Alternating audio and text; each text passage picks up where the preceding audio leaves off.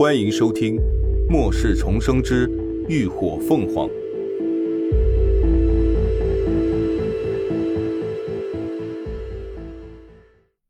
第三百零四集，能者多劳。一路紧赶慢赶，车队终于赶在太阳下山前顺利进入了 B 市。为了不惊动狮群，他们在离丰达商厦较远的街区就停了车，改为徒步前往。由于丰达商厦位处于繁华地段，附近人口密集，以至于四周随处可见衣衫褴褛、面目狰狞的吃人怪物。但好在都是些低级丧尸，整支队伍又全都是异能者，应付起来并不是什么难事。一行人一边迅速的清扫丧尸，一边朝丰达商厦方向前行而去。涅槃小队等人打下车起，就一直有意无意的追在队伍的最后面。之前林鸾已经跟秦志远他们提醒了，也说明了他此行的目的。大家便都想着找着机会离开队伍，自己单独行动，最好是抢在其他人之前把张博士救出来。不管人同不同意，先拐走再说。但邹庆威似乎早有防备，一直让他其中两个保镖在队伍的最后头，根本不给林鸾他们开溜的机会。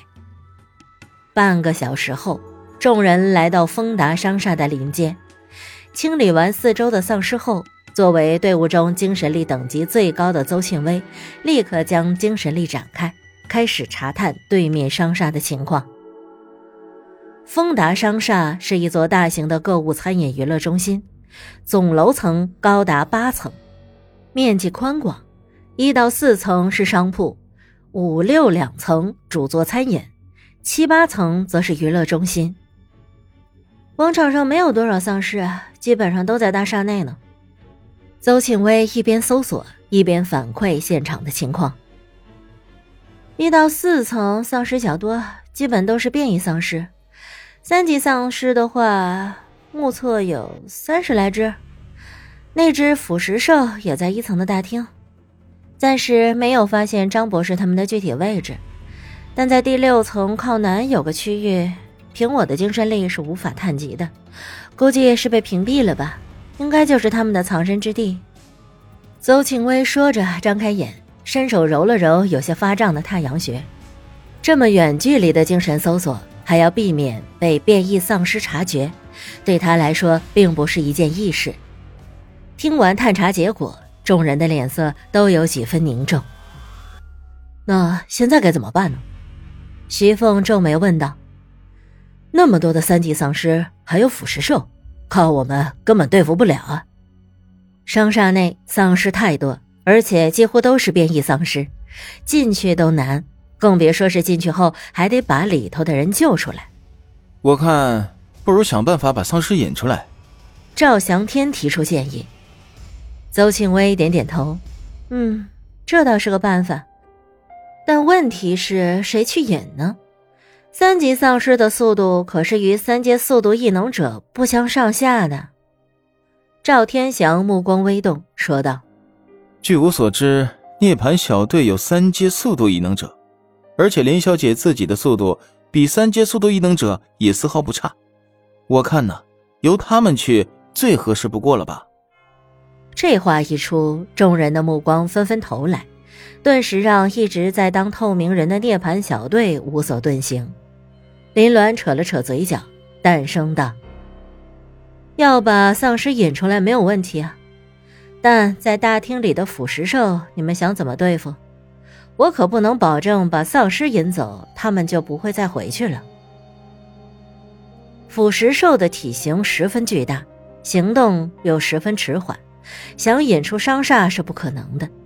一旦他们从正门进入大厦，肯定会与腐蚀兽发生冲突，那被引走的狮群就极有可能再被吸引回去，到时候里头的人可就进退两难了。一想到被变异狮群包饺子的画面，众人都觉得有些毛骨悚然。啊，我倒是有个办法。就在大家两难之际，邹庆威却突然开口：“大门不走了，我们不如考虑从上面走啊。”他伸手指向距离他们不远的一栋高楼：“你们看，这栋楼与丰达大厦相距不远，我们可以让木系异能者在他两者之间牵一条藤蔓，然后滑索过去。”众人闻言皆是眼前一亮，这确实不失为一个好办法。林鸾却微微挑眉，心想：这姓邹的现学现卖的本事倒是不错。不过他可没有忘记当初高空滑索的时候那差点下瘫的怂样这会儿怎么还自己往上赶了？虽然疑惑，但眼下这确实是比较合适的办法。大家都没有异议，一行人匆匆赶去了那栋高楼。他们一路上了七楼，此刻从窗口往下看，能清楚的看到丰达商厦前广场的情况。从这里距离对面的商厦直线距离约莫有二十五六米。队伍中一共有四个木系异能者，除了白毅，神鹰战队还有一个二阶木系异能者，另外两个，一个二阶，一个三阶，都是火凤凰队里的年轻女孩。两条足有手臂粗的藤蔓便疯狂涌出，相互间紧密缠绕着，朝着对面商厦的六层延伸而去。五米，十米，二十米，很快，两条藤蔓就在众人的瞩目下顺利的缠绕上了对面商厦六层外的立柱上。固定好了藤蔓，接下来便是决定先由谁过去了。现在距离地面大概有二十多米的高空滑行，没有点胆量还真是做不到。何况底下还有丧尸，对面的情况也是未知的，一时间根本就没人出来表态。别看我，我有恐高症，所以我没有办法过去。邹庆威更是直接就推脱了。而这时，赵天祥突然道。既然我们之中涅槃小队的实力最高，自然就该能者多劳嘛。我看，不如就让林小姐先上，她的身手可是矫健的很呢。秦志远等人一听，脸色顿时沉了下来。这姓赵的三番两次开口针对他们，针对林鸾，还真当是涅槃小队好欺负是吧？可不等他们说话，一旁的徐凤却先忍不住先开口了：“哎，我说赵队长。”我说你这人到底有什么毛病啊？一个大男人总跟人家小姑娘过不去，做什么？他倒也不是什么热心肠，只是最看不惯欺负女人的男人。没有人比他更知道，作为女人要在这吃人的世道活下来有多艰辛。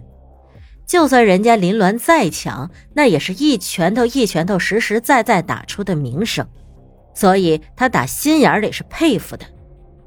这会儿见赵天祥老针对他，就忍不住抱不平了。赵天祥冷笑道：“哼，我有说错什么吗？他们既然那么厉害，自然就该他们打头阵了。你要觉得你行，那你就上啊！”